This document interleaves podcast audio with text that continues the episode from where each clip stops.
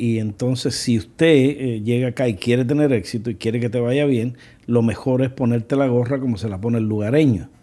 Lo mejor es respetar las costumbres, respetar las leyes y tratar de adentrarte y ser uno más, no ser diferente. Exacto. Me, me- Sí, me sí, sí, explico. y no continuar con costumbres y cosas que tenemos los latinos que en nuestro país van muy bien, pero que acá definitivamente eh, no, no entonan. ¿no? ¿Cuándo aparece ese interés tuyo en la, en la fotografía? Estaba pasando por una, una, una etapa bien difícil personal. Mi mamá tenía una cámara pequeña. Porque ella, cuando vivíamos en Venezuela, ella había hecho como que un cursito, fotografía, la cosa y tal. Coño, hijo, ¿por qué no te animas, sabes, a hacer una cosa nueva? ¿Por qué no tomas fotos, algo así y tal? Y "Ah, ser fotógrafo yo, mamá, por favor. Dale, hijo, yo te pago el curso, que la cosa. Oh, vale, no, no, no, no, no, no, olvídate de eso, que vas a estar así, yo, fotógrafo. Nada de eso, nada de eso. Me habrá dicho eso, como estuvo como detrás de mí por como dos meses más o menos, hasta que yo dije, mira, mamá, ¿sabes qué?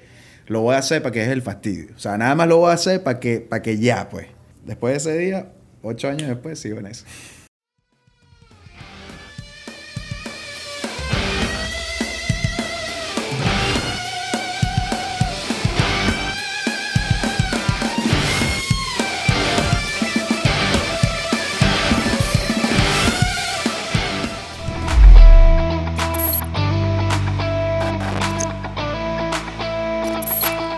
Bienvenidos a un nuevo episodio de mi podcast Muy Jardón, un podcast para decir la verdad. Yo soy su anfitrión Luis y les saludo. Y aquí les presento al Memo en una nueva versión del Guillermo del 4 de febrero del año 1989 que nació en Venezuela y que está aquí hace 20 años en la tierra de Washington, de Trump, de Obama. Ah, ¿cómo te va con Washington? ¿Cómo te va? ¿Cómo te va? Mira, me ha tratado Cuéntame. bien, me ha tratado bien. Al principio sí te voy a ser sincero que fue bien pesado y todo, pero no, ya. Ya después de tanto tiempo uno se acostumbra. Sí. ¿Cómo te ha ido a ti? Bien, gracias a Dios, estoy cansado. Ya tengo la cara de, de que no he parado desde hace. A ver, ¿qué? Desde el viernes pasado. Desde el viernes pasado, Desde porque viernes pasado. te gusta el ron, el whisky, No, be- nada. para bebiendo. nada, para nada, ah, no, no era de fiesta, no, era trabajando. No, no, ojalá hubiera tiempo para fiesta, no. Ojalá hubiera tiempo para fiesta. No, puro trabajo, man, puro trabajo. es que la gente, es que la gente confunde el sueño americano. Es así. Sí. Es así, es así. Pero más bien fíjate que el sueño americano es todo lo contrario. Es lo que tú estás diciendo. Más que todo la parte del trabajo, más que todo la parte de meterle el cuerpo al, al problema y todo eso, pues. Y, Sí, y en eso eh, andamos ahorita. Ese es el sueño, el sueño americano, es la, la disposición que tú tengas para, para crear, para tú mismo hacer tu cueva, hacer tu, hacer tu cama, donde luego, después de tanto trabajo, te vas a echar. No, literal. Literal, y así ha pasado justamente todos estos días. Pero Memo, vamos a, vamos a ir unos 20 años atrás. ¿Qué hacías en Venezuela? Mira, ¿Cómo, ¿Cómo fue tu vida en Venezuela? Fue muy, una vida bastante... ¿Cómo fue tu vida, por decirlo así, entre Carlos Andrés Pérez, Chávez y Maduro? Cuéntame ahí en, en ese espacio. Mira, tan- hasta Carlos Andrés Pérez no llego yo. A lo mejor si llegué estaba muy chamo. Muy, muy, muy, muy chamo. Yo estoy desde Caldera hasta Chávez. Por ahí van las cosas, por el, de los tiempos de Sí. democracia a tiempos de- Sí, sí, sí, del correcto, socialismo correcto, del siglo. XXI. Yo, mira, te, te digo, sí, eh, como te digo, tan, tan atrás no llego. eh, tengo, son 12 años en realidad aquí en el país. Eh, no 20, sino 12. Entonces, yo me vengo cuando todavía estaba un poquito, ¿sabes? Que se podía vivir bien, por decirlo así. La vida que tuve allá fue muy, muy fácil, por decirlo, porque era papi, eh, ¿cómo se llama? Hijo de papi y mami. Sí. Eso sí tengo que decirlo. Eso, que eso- eso no es sí. malo, eso no es malo. Este, de- mi papá pues trabajaba en una, en una, pues una compañía petrolera, compañía petrolera precisamente y pues lo único que tanto mis hermanos como yo lo que hacíamos era estudiamos, pues, ¿me entiendes? Y como, como de oportunidad de, de llegar a trabajar y todo eso, pues no la tuve. Pero lo único que decía mi papá era, mira, usted sale bien en las clases y usted me pide y yo le doy. Pero si usted sale mal, le recorto el cable. Entonces nada, como que eso era la- eh, eh, esa era la misión que teníamos nosotros. Pues entonces, como te digo, eh, fue una vida como decirte muy fácil porque no, no- nos, nos dedicábamos nada más al estudio y bueno, a la fiesta, a las y la, cosas. la misión era mantener el cable lo más largo Sí, posible. esa, obviamente, obviamente. Pues si uno salía mal, le quedaba una materia, todo eso. Ah, bueno, mira, ya, ya, ya, ya no hay carro, ya no hay, ya no hay plata, ya no hay regalos, ya no hay cosas, pues, ¿me entiendes? Entonces hay que, había que portarse bien, pues. ¿Y cómo fue el, el- el asunto asunto este de, de venirte acá a los Estados eso Unidos? fue, eso fue una, eso fue una locura también en, en su momento. Bueno, como para empezar, eh, más que todo fue por mi abuela tiene muchísimos años. Ella sí tiene más de 20 años viviendo aquí en el país, ¿ok? Y pues pidió el grupo familiar, a tanto la- mi familia como lo de mis tíos y los otros, los otros tíos y todo eso. Y fue un, proceso que duró como 10 años y yo ni sabía, yo no estaba enterado de eso. Y fue que así que un día para otro que mis papás me dijeron, no, mira, que, que tenemos que ir a la embajada de Estados Unidos, ahí en Caracas. Y, y eso, que nosotros tenemos visa. No, sí, es que nos salieron los papeles. ¿Los papeles para qué? ¿Cómo es eso?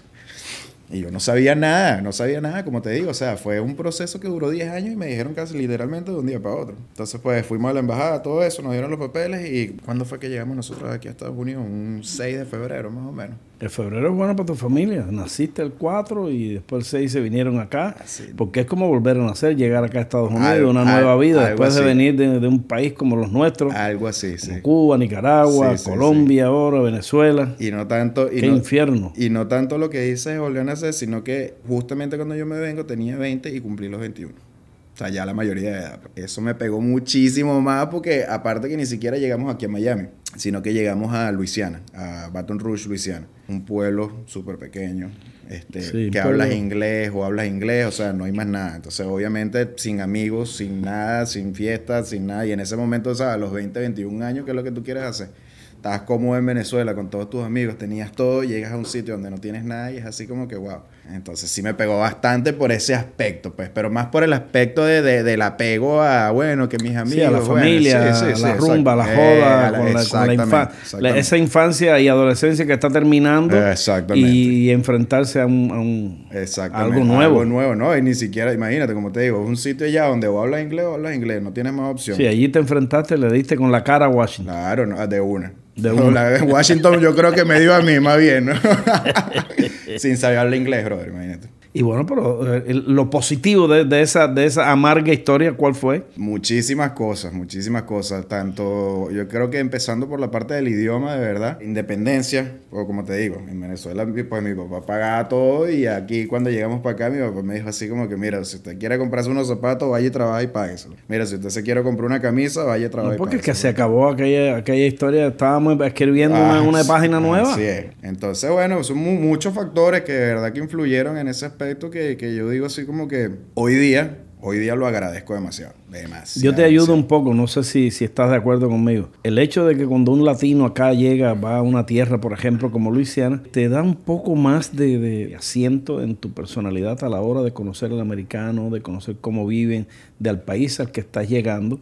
Porque a veces la gente llega directo acá a Miami y empieza la joda por las noches en las discotecas y se olvida de que está en Estados Unidos. Como que si estuvieran en el país de uno. Eh, Exacto, como si estuviera en el país de uno. Entonces tienes que conocer a la gente que te está abriendo las puertas, porque yo soy de los que pienso que es un privilegio vivir en los Estados Unidos y hay que amar este país porque es el que cuando tenemos problemas nos ha dado la oportunidad de venir acá a tener sosiego, a tener paz y conocer al nativo de aquí, a la gente que vive aquí, cómo viven, cuáles son sus costumbres y aprender a respetar esas costumbres. No, sí, totalmente de acuerdo contigo. Y fíjate que, eh, ya que estás diciendo eso, una de las cosas que lo empecé a aprender muchísimo más fue cuando yo empiezo con mi, con mi trabajo de la fotografía, ¿ok? ¿Por qué? Porque yo empiezo allá en, en- en Baton Rouge, New Orleans está a 45 minutos, entonces empiezo a ver, a conocer gente de, de otros lados, eh, y te digo gente hasta de Europa, gente de Australia, gente de- hasta de África, me atrevo a decir. Yo te diría que, que New Orleans es la París de, de- los Estados Unidos. Es, es un lugar donde hay mucha cultura, mucho ambiente, demasiado, demasiado. mucha historia, eh, muchas cosas. Y es, un- y es una ciudad tranquila.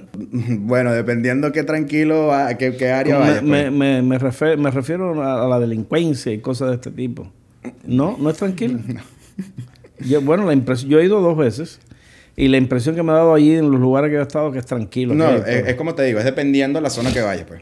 Dependiendo de la zona. Si, si vas que sí, por lo menos, ah, me imagino que fuiste al French Quarter, al Sí, sí, claro, eso es por ahí, está, está- vas, vas a estar, porque es una zona turística, pues ahí, ahí no va a pasar nada. Entonces, lo que te iba diciendo. no, fui un poco fui un poco ingenuo al decir eso quizás. No, no, no, no, para nada. Pero es como te digo, es dependiendo, ¿sabes? En todos lados aquí, pues igualito aquí en Miami o donde tú vayas, dependiendo de donde tú vayas, hay que cuidarse, pues hay que respetar la zona. Entonces, ¿qué pasa? Voy a New Orleans, luego empiezo a también a viajar un poco más, voy a Houston, que me queda cuatro horas. De Houston voy a Atlanta, de Atlanta voy a Los Ángeles y de Los Ángeles vengo para acá, para Miami. Entonces, empiezo como que a, a ver, ¿ok?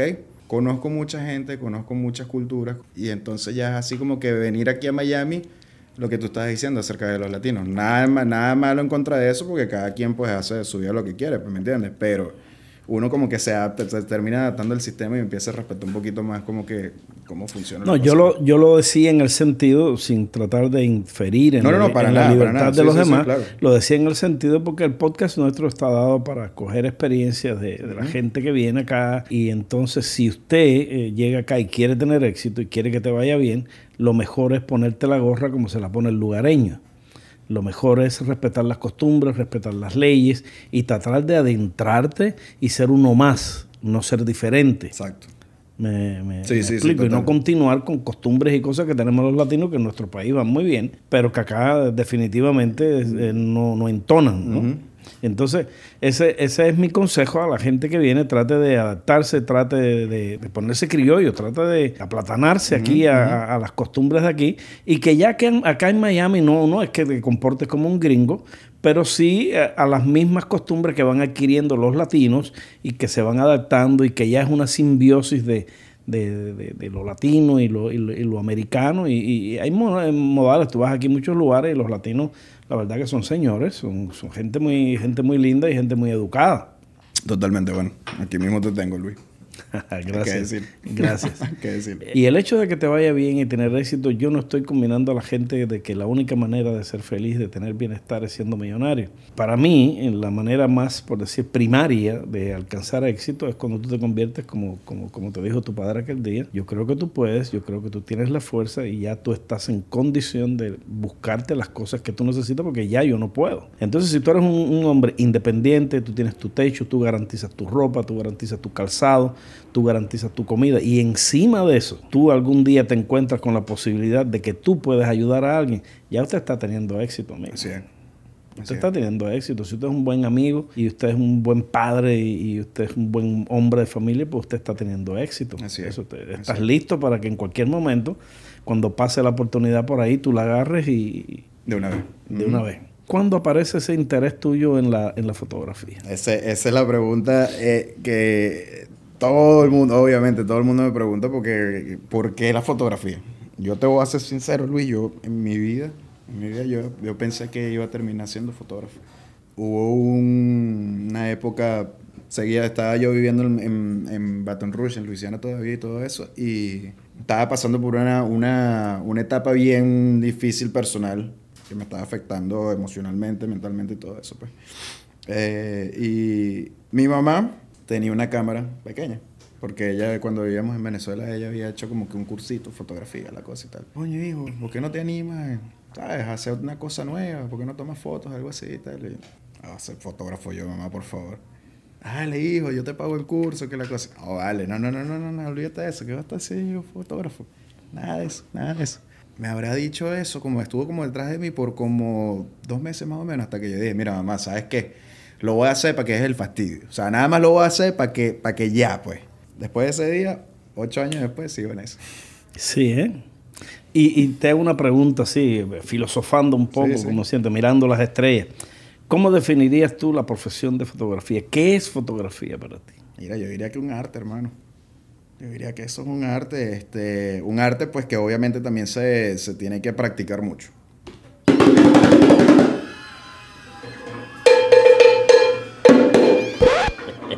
Está pasando? ¿Qué está pasando? No, no, está que, que, está bien, es un arte y hay que practicarlo ah, mucho. Como la inmensa mayoría de las cosas, para tener éxito, para ser un especialista, hay que darle, que darle, que darle, hay que darle, hay que darle. Así es, ¿no? Y no yo, yo, tengo mi propia definición. Sí.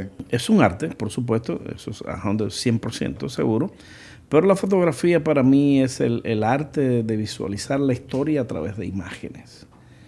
Eh, y, y, y, para tener ese y para hacerlo un arte de verdad hay que tener la capacidad de dominar el producto que tú tienes en la mano, la cámara, lo que sea, para esa combinación de luz, de abstracto, de, sobriedad y llevar y hacerlo lo más real posible, porque un fotógrafo está escribiendo la historia a través de imágenes y de colores. Sí, correcto.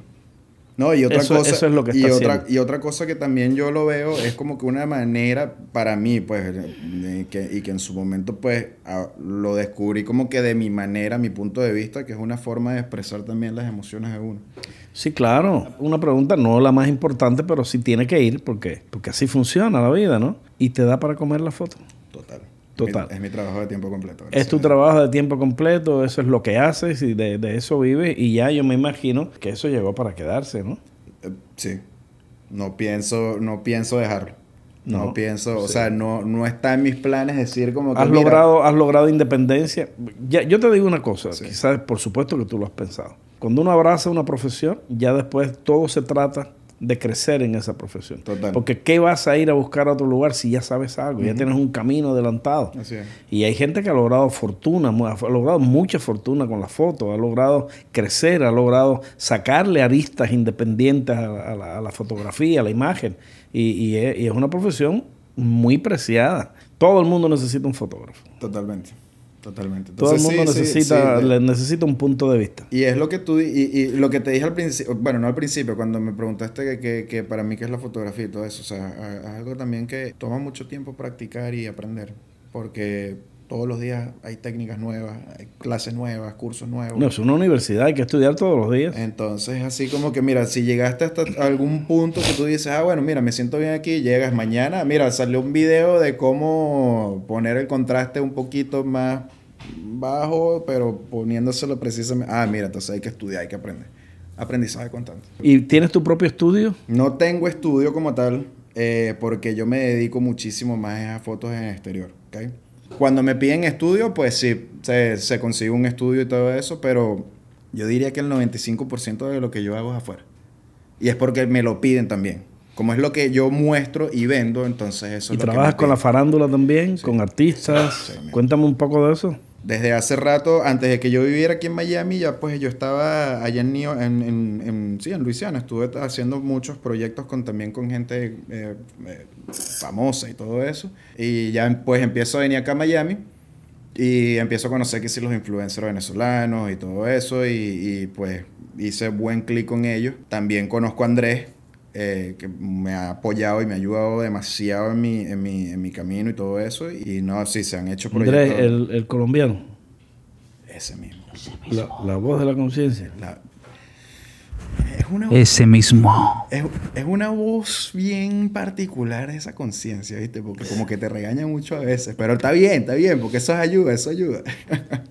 Entonces, no, bueno, eh, fuera de juego, eh, sí, no, he, eh, he tenido la, la oportunidad de trabajar con bastante gente, pues, de la farándula y del medio, tanto influencers como youtubers, tiktokers, cantantes. Trabajo con muchas marcas de ropa también. A este punto donde estás ahora, ¿cuál es tu la próxima meta, de la alcanzable, la, la- la más pequeña de esas metas que te va a llevar a otro nivel? Mira, yo diría que eh, más que todo, y es algo que lo he venido practicando desde hace mucho tiempo, o sea, practicando en el sentido que tratando de llegar hasta ese punto que ya vamos en camino. Más que todo tener, eh, como decir, suscripciones, eh, suscripciones mensuales, ¿ok? Tener contratos de tanto tiempo, a lo mejor puede ser un mes, dos meses, tres meses, seis meses, todo eso, y que sea algo tipo más o menos piloto automático. Trabajar menos, pero ganar más.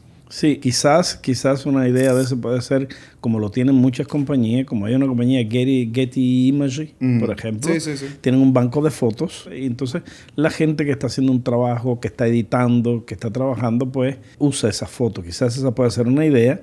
¿Tienes un equipo de trabajo detrás de, detrás de ti o todavía eres el, eres el alma sola esa que vaga Llanero- por el mundo? llanero Sol- solitario. sol- el llanero. El llanero solitario. Pero no, eh, llanero solitario, pero con el apoyo de muchísima gente. Eh, Pues yo, yo, te, yo, te digo un, yo te digo un advice que tú no me has pedido. Un ver. consejo que no me has pedido, pero no lo sueltas. Vivimos un mundo de equipo. Y vivimos un mundo de equipo, ¿tú sabes por qué? Porque si te das la tarea de enseñar a otros muchachos, a otras personas que forman parte de tu equipo, vas a hacer una doble labor. eso.